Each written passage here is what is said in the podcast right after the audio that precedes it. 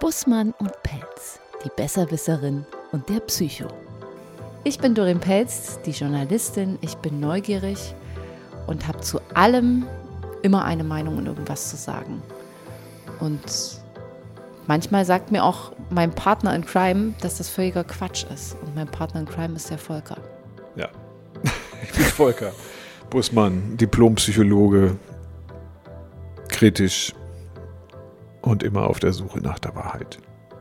Ich finde deine Pausen immer so gut. Man muss auch manchmal ein bisschen mehr Pausen machen. Bist du sicher? Ja, ich glaube schon. Man muss manchmal auch die Dinge kurz atmen lassen. Geht das auch im Radio? Ja, natürlich. Aber nicht zu lange. Da, da denken die Menschen, genau. die, die ja. Leitung ist tot. Bei uns ist die Leitung nicht tot, denn die geht jetzt erst richtig an, wie jede Woche. Ähm, wir treffen uns einmal in der Woche, um über Themen, Alltagssituationen oder ähnliches zu sprechen. Und ich dich um deinen Rat, deine Meinung, deine Expertise zu Dingen zu befragen. War der Satz richtig? Machte irgendwie einen mhm. halbwegs einen Sinn. Ne? Und ähm, in dieser Woche würde ich gerne mit dir über, das klingt jetzt total abgedroschen und oll, äh, über Therapie sprechen wollen. Denn du hast selber Therapieerfahrung. Ich mache gerade Therapieerfahrung. Ich kenne Menschen, die eine Therapie bräuchten, aber noch nie hingegangen sind. Hm. Und ich frage mich immer, warum machen die Leute das nicht? Warum geht man immer erst hin, wenn es schon brennt? Man könnte doch auch einfach schon mal so einen Rauchmelder aufhängen, sozusagen, und, äh, und das von einem Experten machen lassen, der einem dann schon mal sagt: Momentchen, hier könnte schnell irgendwas in Brand geraten. Mhm. Was ist denn unsere Hemmschwelle, zur Therapie zu gehen? Müssen wir es anders nennen? Würde ich vorschlagen, da wären wir jetzt schon bei der Lösung. Ähm, aber jetzt mal erstmal, wo kommt denn das her? Als erstes muss man sagen, dass wir vor, wann war der Krieg zu Ende? 75 Jahre hatten wir gerade, ne? Mhm, ähm, ja. Mhm. Dass wir vor 75 Jahren noch einen Krieg hatten, wo es also alles um alles andere als psychische Probleme ging. Das heißt, da ging es um Leben und Tod. So, das ist das eine. Das andere ist, die Psychologie ist jetzt erst 150 Jahre alt, circa. Hat vielleicht schon mit Dostoevsky angefangen, der Idiot. Also man sagt, es war der mhm. erste Psychoanalytiker, vielleicht schon vorher mit ein paar Philosophen. So, dann hast du die, auf der einen Seite die Schamanen gehabt und auf der anderen Seite dann später dann so die Ärzte. Mhm. Und Ärzte, das ist Mediziner, sind ja auch noch nicht so alt. Die ja. sind ja auch erst im Mittelalter aus den Friseuren, wenn man es mal so will, heraus entstanden. Ja, ja. Das ist noch gar nicht so lange her. Da hat mir ein Friseur, Friseur erzählt, dass ähm, in seiner Tradition, also sein mhm. Urgroßvater, der durfte noch Zähne ziehen. Ja, das stimmt. Ja, die Stühle passen irgendwie auch so ein bisschen, ne? Ja. Da muss man denken, also dass die Friseure sind die Väter der Medizin.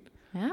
So muss man überlegen, wie ja. hoch die Mediziner gestiegen sind. Ja, und die ja. Friseure, wo stehen die jetzt? Eigentlich müssen die noch aber der Friseur, beziehungsweise der Therapeut heute, ist ja auch das, was der Friseur irgendwie ist, ne? Oh ja, Friseure sind die Wettbewerber der Therapeuten und Wirte übrigens auch. Ja, also Wirte ich, das kenne ich auch noch von früher. Mhm. Aber was ich sagen wollte, ist, 150 Jahre etwa gibt es die Psychologie erst.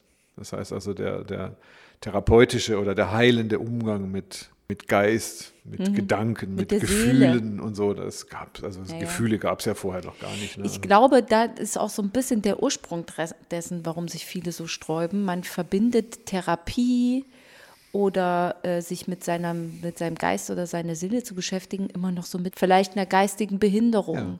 mit ähm, unheilbaren Krankheiten, mit, äh, also, ne, natürlich ist man in der Seele vielleicht krank, wenn man mal zu einem Therapeuten muss. Aber es gibt ja einen Grund, man kommt ja selber bei seinem Problem irgendwie nicht weiter. Weißt du, Entschuldigung? Ja. Weißt du, warum in, äh, warum, also wie Kinderheime in Paris, also in Frankreich entstanden sind? Die Hast ersten du mir schon mal erzählt. Boah, das war, bla, bla. okay, darf ich es hier nochmal nennen? Ja, du hast es hier auch schon erzählt. Ehrlich? Ja. Und zwar, weil ich die Besserwisserin bin und mir alles merke. Mein Gehirn ist wie ein Schwamm. Weil man nämlich die Kinder brauchte, um neue Soldaten zu haben und man wollte das Elend aber nicht mehr sehen. Also okay. hat man die da reingesteckt, damit sich jemand drum kümmert. Gut gemerkt, aber die Story ist etwas anders. Weil man den Gestank der Kinderleichen nicht mehr ertragen konnte, die in Paris auf den Straßen rumlagen. Ja. Hat man angefangen, die Waisen ja Eins. die Ausgesetzten in Heime zu stecken. Am Damit- Stadtrand, ganz wichtig. Weiß ich nicht, okay. Was damit gemeint ist, dass der therapeutische Aspekt, ne, das war jetzt dann irgendwann 1700 irgendwas, Mhm. ne, wo man angefangen hat, sich um die Hygiene überhaupt zu kümmern. Ne. Das ist auch körperliche Hygiene, also wie Mhm. gesagt Medizin und alles. Das war ja immer noch eine Sache für die Reichen. Ne, also das konnten sich nur bestimmte Leute leisten. So, und dann hast du die Psychologie direkt im Bereich der Medizin und dann hast du immer die Krankheit. Man geht ja nicht zu einem Arzt, wenn man gesund ist, sondern man geht Aber immer auch zu das einem. sollten wir doch häufiger mal machen. Ja, aber wir haben den Grund, warum die Leute da nicht hingehen, ist der, dass wenn du zum Arzt gehst, dass du krank bist. Nee. Und wenn du wahnsinnig bist, also das Gefühl hast, dann hast du die Kranken. Die Kranken und die Perversen und die Gestörten und so, die wurden dann, das ist, die, das ist Ja. die Ur, der Ursprung der, der, der Psychologie, also der Psychotherapie dann. Deswegen gehen die Leute immer noch nicht hin, Ja. weil sie dann krank sind und keiner möchte sich gerne mit seinen Sorgen in einen Wahnsinnigen, also mit einem Wahnsinnigen identifizieren. Da, wo man noch im Kopf hat, das sind diejenigen, die immer zucken, die sabbern und die, die, die Anfälle haben, die schizophren sind, also die zwei Seelen in der. In, Genau, mit sich selbst sprechen. das will keiner sein. Und da, ich glaube, die Leute tatsächlich haben Angst davor, krank zu sein. Also zum Therapeuten zu gehen und anschließend mit dem Etikett Depression wieder nach Hause zu gehen. Lieber haben sie die nicht, sondern äh, Lieber haben sie das Etikett nicht, das aber die Etikett nicht. Depression haben sie ja, Ja, aber trotzdem. ich kriege das Etikett doch immer erst dann, wenn ich zum Arzt gehe. ja.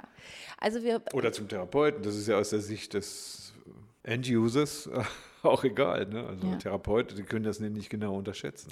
also, ich möchte heute dann zwei Lanzen mit einmal brechen, vielleicht, zu dem Thema. Zum einen, geht doch auch ruhig mal zum Arzt, ohne dass ihr was habt und lasst euch mal durchchecken. nee. Das ist überhaupt nicht schlimm. Was ist denn daran schlimm? Ja, wenn man keine Angst hat, dann geht das. Ja, ich habe auch, ich habe Höllenangst. Ich wenn bin, du zum Arzt geht, findet er was. Das ist sein Beruf. ja, nee, Quatsch. Ja, der guckt halt genauer hin, das ist doch wunderbar. Ja, aber ich dafür bin, verdient er kein Geld. Ne? Also er muss ja was finden. Sein Beruf ist es, etwas zu finden. Nein, sein Beruf, das, das ist Blödsinn. Ich bin schon mal zu einem jährlichen Check-up gewesen, einmal in meinem Leben. Ja. Und dann hat die da Blut abgenommen und was alles nicht alles äh, probiert wird. Nichts gefunden. Doch, im Ansatz, aber das Problem war, dass ich nüchtern dahin gegangen bin. Also nicht, dass ich betrunken gewesen bin, sondern ich hatte morgens, äh, ich glaube, sogar einen Kaffee mit Zucker ge äh, getrunken. Und der hat meinen Blutzucker nach oben gedonnert. Und weil die mir das Blut abgenommen haben, dachten die jetzt, ich hätte vielleicht Diabetes. Und musste dann noch ein zweites Mal Blut abgeben, damit dann auch wirklich klargestellt wird, dass ich, das, dass ich die Diabetes nicht habe. Ich muss dazu sagen, ich bin Hypochonder. Es ist also wirklich für mich ein riesen Ich schreibe mit. wirklich, egal, also ich gehe deswegen nicht zum Arzt, weil ich wirklich glaube, der sagt mir, ich bin unsterblich krank. Wie heißt das? Heißt das so? Nee, ich bin so krank, dass ich sterbe. Das ist richtig. Ähm, also bilde ich mir die Krankheiten lieber ein und mache mich damit verrückt. Was ich nicht mir schon alles eingebildet habe. Gallensteine, Nierensteine. Das, was ich dann wirklich hatte beim Arzt, da hat die mir dann gesagt, sind Sie denn wahnsinnig? Ihr, äh, Ihr Blinddarm ist total entzündet. Warum kommen Sie denn erst jetzt? Sie müssen ja unendliche Schmerzen haben. Und da habe ich gesagt, ja, habe ich. Ich kann doch nicht mehr richtig gehen. Und dann hat sie halt zu mir gesagt, warum kommen Sie denn dann so spät? Also jetzt konfrontiere ich dich mit was, das hören manche Leute nicht gern. Jetzt bin ich gespannt. Ja, ich muss immer ein bisschen aufpassen. Das ist manchmal zu gewagt. Manche Menschen können nicht denken. Die denken mit Körpersymptomen. Ne, die haben immer irgendwas. Ja. Die, so, die, Ja. haben es nicht gelernt, im Dialog, also über Gefühle zu sprechen. Die haben andere Formen von Schmerzen. Oder wenn du zum Beispiel sagst, ich habe Angst davor, dass in meinem Bauch ein Kloß sitzt oder Nee. in meinem Kopf ein Tumor ist. Den hatte ich noch Ne? nie. Äh, Nein, nein, den findest du auch nicht. Aber das es ist ungefähr wie ein Kind sagt, ich habe Halsweh. Ja. Man weiß nicht genau, was das Motiv ist für ein Kind. Ein Kind kann aber auch nicht sagen, zum Beispiel, ne, ich fürchte mich davor oder ich stehe unglaublich unter Leistungsdruck und weiß ja gar nicht, was Leistungsdruck ist. Es sagt einfach, ich habe Halsweh. Oder wenn es hochkommt, Kopfweh, weil es bei der Mutter schon mal Kopfweh gehört hat. Wenn die Mutter unglücklich ist oder unter Druck steht oder sonst Ja. irgendwas. Was ich damit sagen will, ist, die Körpersymptomatik ist oftmals ein Ersatz für Denken. Wenn jemand, und da kommen wir zu dem Punkt, rechtzeitig sich in eine dialogische Schulung begibt, also therapeutische Erfahrung hat, dann braucht er die Körpersymptome nicht mehr. Das stimmt. So, das heißt, dann, dann braucht man auch nicht mehr zum Arzt gehen. Ich bleibe aber trotzdem dabei, dass die meisten Leute deswegen nicht Therapie machen, weil sie A, nicht wissen, was Therapie ist und B, Angst davor haben, dass sie krank sind. Weil wenn du zum Therapeuten gehst, dann ist das Erste, was da entschieden wird, zahlt das die Kasse oder zahle ich das selber. Na, die meisten wissen aber, dass es heißt ja auch Krankenkasse. Ja. Ne, das heißt also, du brauchst Es heißt eine Krankheit, ja. damit du es ersetzt kriegst. Ja. Ne, und davor scheuen sich die Leute. Das ist jetzt aber bei den Medizinern eine ähnliche Sache und sagen, keiner geht zum Arzt, um zu erfahren, ich habe nichts. Deswegen möchte ich jetzt gerne sofort meine zweite Lanze brechen, so. nämlich Leute, geht auch mal zum Therapeuten. Redet mal mit jemandem, auch wenn ihr das selber bezahlen müsst und nicht die Krankenkasse, weil ihr vielleicht auch gar nichts habt. Aber irgendwie, jeder von uns hat etwas, jeder von uns hat ein Problem, jeder von uns hat vielleicht ein Gefühl oder ein Thema, fast jeder. Es gibt auch wahnsinnig glückliche Menschen, ähm, die, mit dem ihr nicht selber so richtig zurechtkommt. Und eigentlich, du hast das so schön gesagt. Wie hast du es gesagt? Dialog, Beratung? Was hast du? Nee, dialogisches, also das find Dialogfähigkeit. Ich, ja, na, na ja. Reflexionsfähigkeit. Das Naja, aber halt, dass man, zum, dass man es nicht mehr Therapeut nennt, sondern zum Dialoggespräch mit Ja. jemandem. Es ist so, also ich komme häufig ja in die Situation, das habe ich ja schon mal erzählt, dass auch Freunde mich anrufen und mir ihre Probleme erzählen. Und dann gerate ich, wie wir schon festgestellt haben, schnell an meine Grenze, weil ich nicht, weil ich keine Therapeutin bin. Ich kann das nicht. Ich kann Ratschläge geben, die enttäuschen die anderen, die enttäuschen mich, weil am Ende dabei irgendwie nicht so richtig was rauskommt. Und da möchte ich gerne sagen, also wir, ne, wir, gehen zum, wir gehen zum Wellness, wir gehen zur Massage, wir lassen uns die Fingernägel machen, wir lassen uns die Haare schneiden. Wir machen alles, was so am Äußerlichen an uns irgendwie schön und gut gemacht werden kann, damit es uns gut geht. Aber das, wo es um das in uns drin geht, darum kümmern wir uns nicht. Und das ist überhaupt nicht schlimm.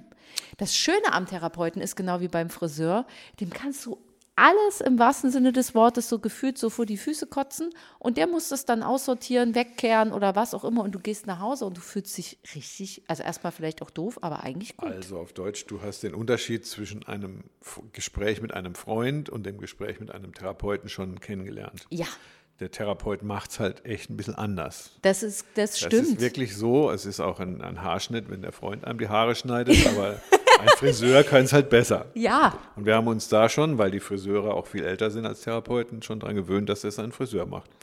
Gebe dir auch recht, dass es in dem Bereich, wo noch keine Krankheit relevant ist, keine eigene professionelle Struktur gibt. Das ist im Live-Coaching, könntest du es nennen. Ich nenne das jetzt vielleicht Beratung, ne, wo man ja hingeht, wenn die Probleme zwar noch lösbar sind, aber man den Anspruch hat, ich möchte es ein bisschen besser machen. Also noch nicht unlösbar.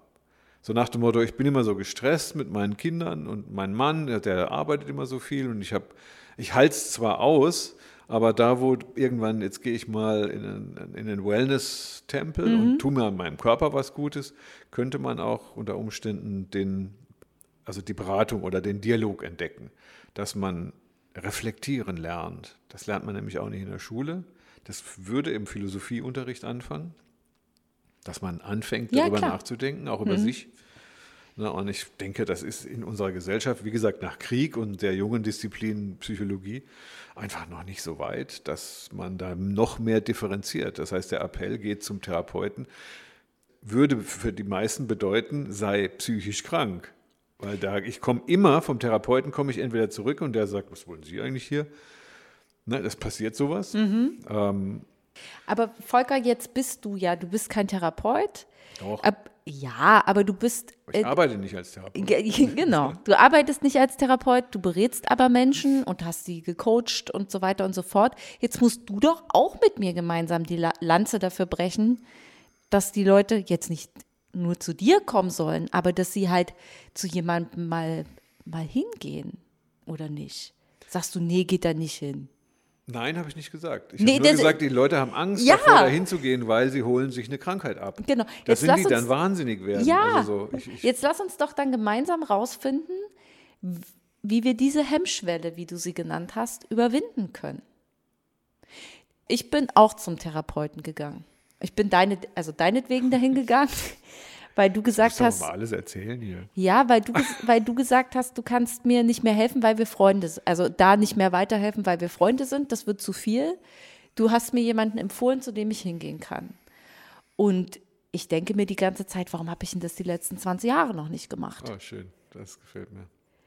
Also wirklich, weil es ist halt nicht nur das Problem, was ich so gedacht habe, was ich aktuell habe, sondern es wird halt, wird, also ne, viele behaupten immer so, ja, das ist das Klischee, man sucht halt irgendwie in der Kindheit. Wir suchen nicht in der Kindheit. Aber man versucht ja dahin zu gehen, um, wo man, wo man sagt, das ist der Ursprung dessen, wie du da jetzt reingeraten bist, wo du da jetzt bist. Also das muss man mal äh, auch nochmal, ähm, ich, ich breche die Lanze mit dir, aber man muss auch mal sagen, die, ähm, die Gesellschaft gerade in Deutschland ist unglaublich, so sind die Daten, die ich jetzt kenne, ähm, psychologisiert. Das heißt, alle vorhandenen Therapeuten haben zu tun. Sind voll, da ist die So. Hütte, da ist die Hütte voll, wir brauchen noch mehr. Äh, Gute. Ich denke, dass es sowas wie eine Geistesbildung gibt oder eine Seelenbildung ne, und dass die früher anfangen kann.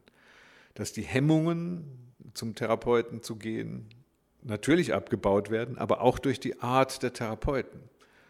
Es gibt solche und solche. Also Ja. ich würde sagen, es ist immer schwierig, jemanden zu finden. Ich habe natürlich eine bestimmte Form oder Sorte von Therapeuten im Sinne, die sich streng auf also Leute einlassen, ne, die sie abholen, auch wenn man jetzt noch nicht so die Therapieerfahrung hat. Die Therapeuten, die ich kenne, die können mit den Hardcore-Fällen tatsächlich, die es auch gibt, das sind Menschen, die brauchen Medikamente, weil sie sonst nicht leben können. Ne? Also Antidepressiva oder Blutdrucksenker oder keine Ahnung, was es nicht alles so gibt. Oder ADS zum Beispiel. Ja, ja. Ne? Das, Was, das sind was klinische Fälle. Oder Die, genau. hm. Für die ist es gut, für die sind die klinischen Therapeuten auch da. Wir reden über Reflexion. Wir reden über Dialog, über Selbsterfahrung. Mhm. Ja, ja. Natürlich kann jeder Therapeut auch mit dir Selbsterfahrung machen. Also sollte er zumindest gelernt haben. Aber es ist für einige Therapeuten nicht der Hauptfokus, Ja. sondern es ist für andere, ne, sagen so, die eher, also ich meine, die können auch vielleicht auch mal Religionswissenschaft studiert haben, die können Philosophie studiert haben, die haben anschließende Therapeutenausbildung gemacht. Die reden mit dir über Sinn. Ja. Und die reden mit ist dir über fast ein- Gefühle. Ja, ist fast ein bisschen zu vergleichen wie mit dem Beichtstuhl. Da gehen ja manche auch rein. Gut, dann sieht man die halt nicht, weil da geht der Vorhang zu. Aber beim Therapeuten sitzt du ja auch drin und man sieht dich nicht. Ich bin jetzt eigentlich eher ein Freund davon, von der Tradition der Therapie, der Psychotherapie, in, äh, die aus der Kirche kommt. Tatsächlich. Das sind die Seelsorger gewesen. Mhm. Ja. Die ersten Therapeuten dieser Welt waren die Seelsorger. Also zumindest, wo sie nach, Mhm. die sind in die, die Städte gegangen, sagen, wo hast du ein Problem, gehst zum Pfarrer. Ein guter Pfarrer hört sich das angehört. Ich habe die auch noch erlebt, tatsächlich. Pfarrer, die sich um die Gemeinde kümmern, so ein bisschen wie Politiker, aber Mhm. ja. Pfarrer, ne? immer Gefühl und die hatten immer alles verziehen und die haben zugehört. Ich fand das als Kind richtig klasse. So, die andere Ecke der Tradition sind die Mediziner. Ja. Und die Mediziner kümmern sich halt eher um die, die etwas strengere Form. Ne? Also die haben Ja, ja. dieses Einfühlsame nicht unbedingt, sondern die, die sind eher aus dem militärischen Bereich auch entstanden. Ne? Ja. Also die ersten Mediziner, die ersten Krankenhäuser waren die, die die Soldaten, Soldaten, versorgt haben. haben. Genau. Ne? Ähm, um das halt dann auch nochmal zu sagen, zum Beispiel, ich gehe zum Therapeuten, ich bin mit nichts diagnostiziert, ich habe auch eigentlich nichts, Du zahlst sondern wahrscheinlich auch selber. ich zahle das natürlich auch selber. Ähm, das ist ein Investment, so sehe ich das. Das ist ein Investment in mich selbst und das wird sich um das doppelte, dreifache, keine Ahnung was, für mich auszahlen, weil man sich selber kennenlernt. Das klingt, der ein oder andere mag jetzt sagen so, boah, das ist aber esoterisches Gequatsche und so. Nee, ich glaube, nur weil wir erwachsen sind, müssen wir nicht denken, dass wir nicht mehr noch wachsen können. In uns steckt so viel Potenzial für egal was. Ne? Also der eine hat vielleicht, mh, äh, tut sich schwer mit Entscheidungen. Der andere hat kein richtiges Selbstwertgefühl oder Selbstbewusstsein. Oder bei dem scheitern oder bei ihr scheitern immer wieder die Beziehungen. All das ist was, was man mit seinen Freunden bereden kann und dabei jede Menge Wein trinken. Das kann man aber auch mit dem Therapeuten machen. Und ich glaube, mit dem Therapeuten kommt man manchmal sogar einfach noch ein Stückchen weiter als nur mit dem Wein und mit den Freunden. Ähm, du hast ja äh, auch verschiedene Therapiesachen selber sozusagen schon ausprobiert. Nicht praktiziert, sondern das gemacht. Jetzt gibt es ja diese in dem Sinne stinknormale Gesprächstherapie. Da setzt man sie hin. Stinknormal. Und ja, ja naja, man setzt sie halt hin und erzählt was. Ja. So, also man muss jetzt auch nicht immer denken, man muss da irgendwo hin und muss irgend so einen bedepperten Töpferkurs machen und dann guckt man sich hinterher die Farbkleckse an und sagt, oha, ich habe in deine Seele. Eine Tanztherapie. Ja, was, was, was kennst du für Therapie und was passiert da eigentlich? Ähm, ich persönlich ich habe also von, von körperzentrierten Therapien über Psychoanalyse, Gestalttherapie, Gesprächstherapie, ähm, jetzt bin ich bei der Logotherapie gelandet. Ähm, schon ein, ein, recht großes Spektrum an Selbsterfahrung, weil ich das natürlich auch als Weiterbildung benutze. Ja. Und ausgehend, also bei ein, eine VT, also eine Verhaltenstherapie, habe ich noch nicht gemacht. Willst du jetzt die Unterschiede kennenlernen? Ja. Also Körpertherapien ähm, funktionieren teilweise mit Anfassen.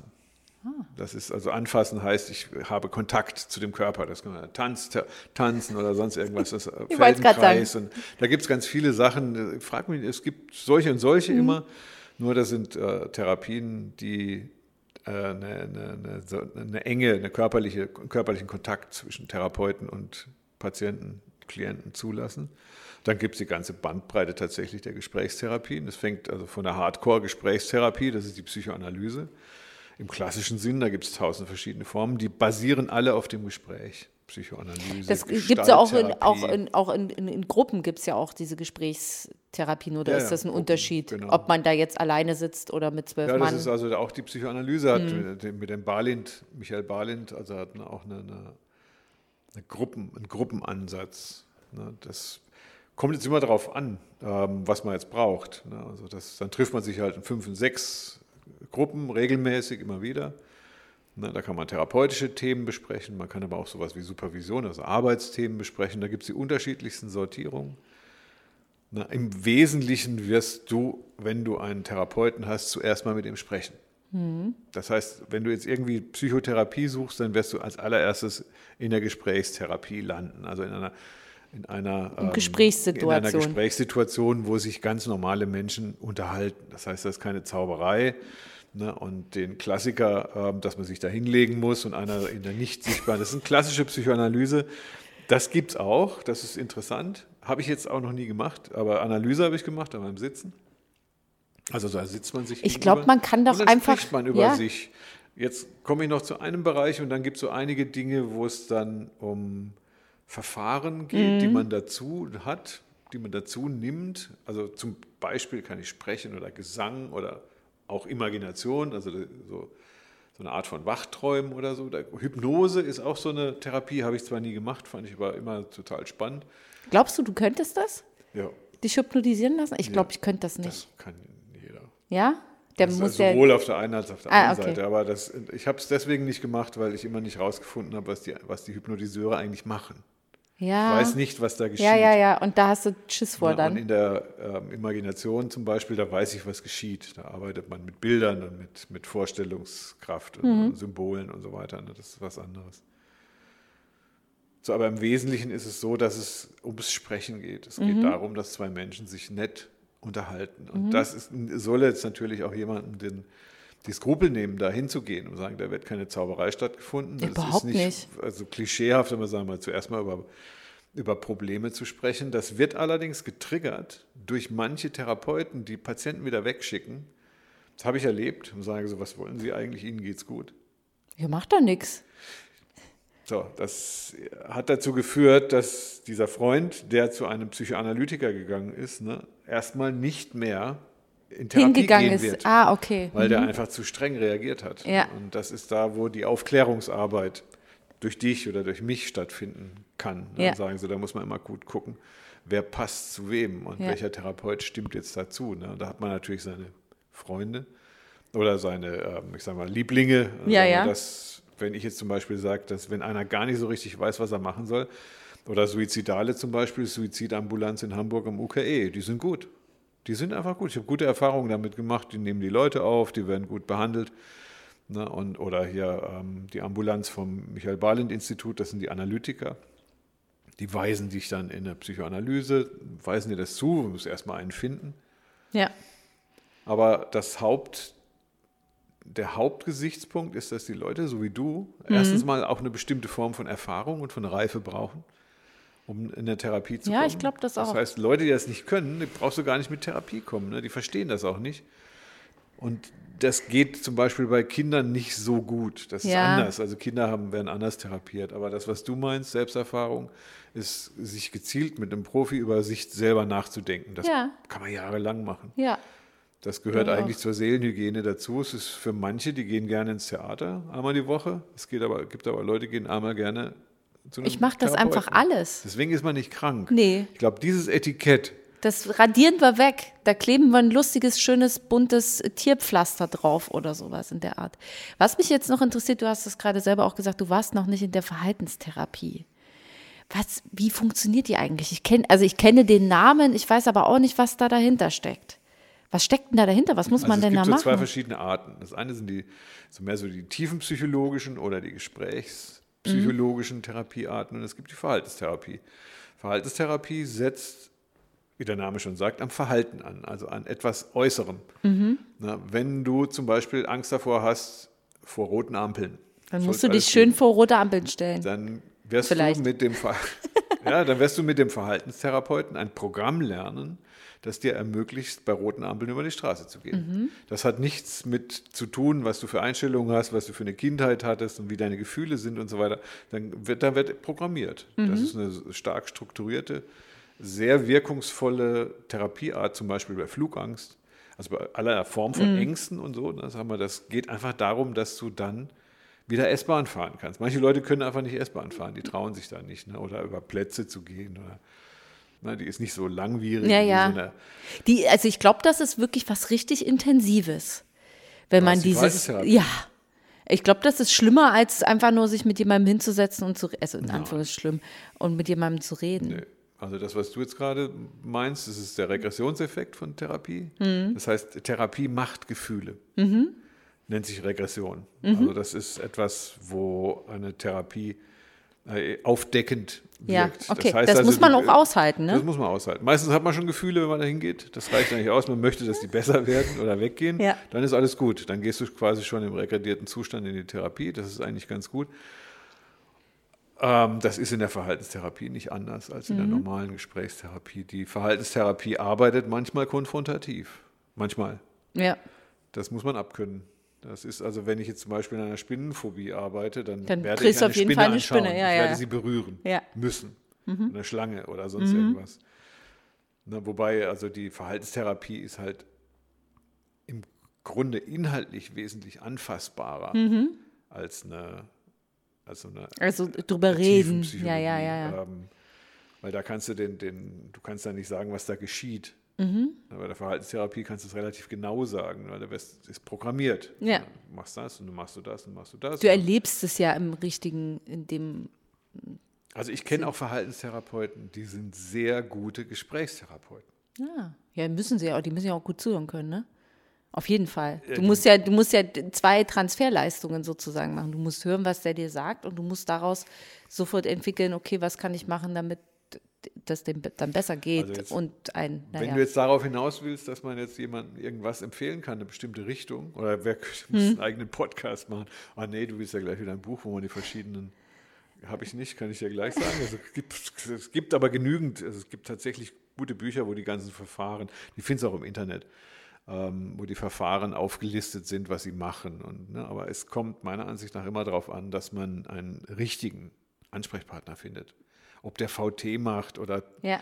Also ich, Tanztherapie oder Ja. sonst was, völlig egal. Ne? Der Also muss nur ist- zu dir passen. Genau, das ist so mein Empfinden auch gewesen. Der Mensch, mit dem du da bist, du lässt ihn ja in dich, in dich reingucken. Ne? Also Das ist wie jeder andere Arzt. Also zum Beispiel ich als Frau kann das auch über einen Frauenarzt sagen. Ja.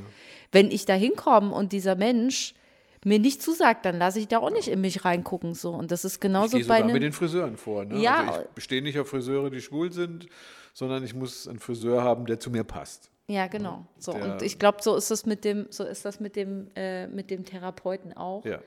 ähm, also ich kenne ja jetzt nur einen, aber der macht ja auch nicht, das war, was ja vielleicht der ein oder andere auch glaubt, der sagt dir ja nicht, was du jetzt machen sollst. Der Therapeut, Der Verhaltenstherapeut schon. ja, der, ja, jetzt sind wir aber ja beim Gesprächstherapeuten so. Der Ja. sagt dir ja nicht, was du machen sollst, sondern der hört dir einfach nur zu und stellt dir eigentlich nur die richtigen Fragen. Weil der Dinge versteht, die du nicht sehen kannst. Wie ich so schön sage, ne, wenn man halt hier bis zum Hals in der Scheiße steckt, dann kannst du bis auf Scheiße halt nichts sehen. Dann siehst du deine Füße nicht mehr.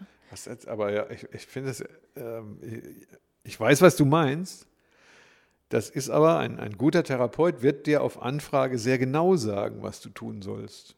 Wenn du das wissen Willst. möchtest. Ja, genau. Wenn Na, du manchmal selber möchte man aber nur mal erzählen und sortieren und, und nachdenken und so weiter. Ne? Aber ich kann mich erinnern, also mich fragen Leute und sagen, was soll ich denn tun jetzt? Ne, soll ich jetzt Mal- da nochmal zurückgehen zu dieser Frau? habe ich doch auch schon gemacht. Hast du schon gemacht? Oh ja. Ja. Ja, so, genau. Ne, und dann muss man, glaube ich, auch konkret Stellung beziehen. Ja. Also der, der Therapeut übernimmt schon Verantwortung. Ne, aber wenn er der, also er wird, ein guter Therapeut wird dir nicht ungefragt irgendwelche Verhaltensmuster aufziehen. Nee, genau. Die wirst du auch nicht umsetzen können. Ne, Nee. Aber manchmal ist es so, dass so, eine, so ein Verhaltensmuster oder sagt, was, was, was du zu tun hast, das ist schon eine gute Sache.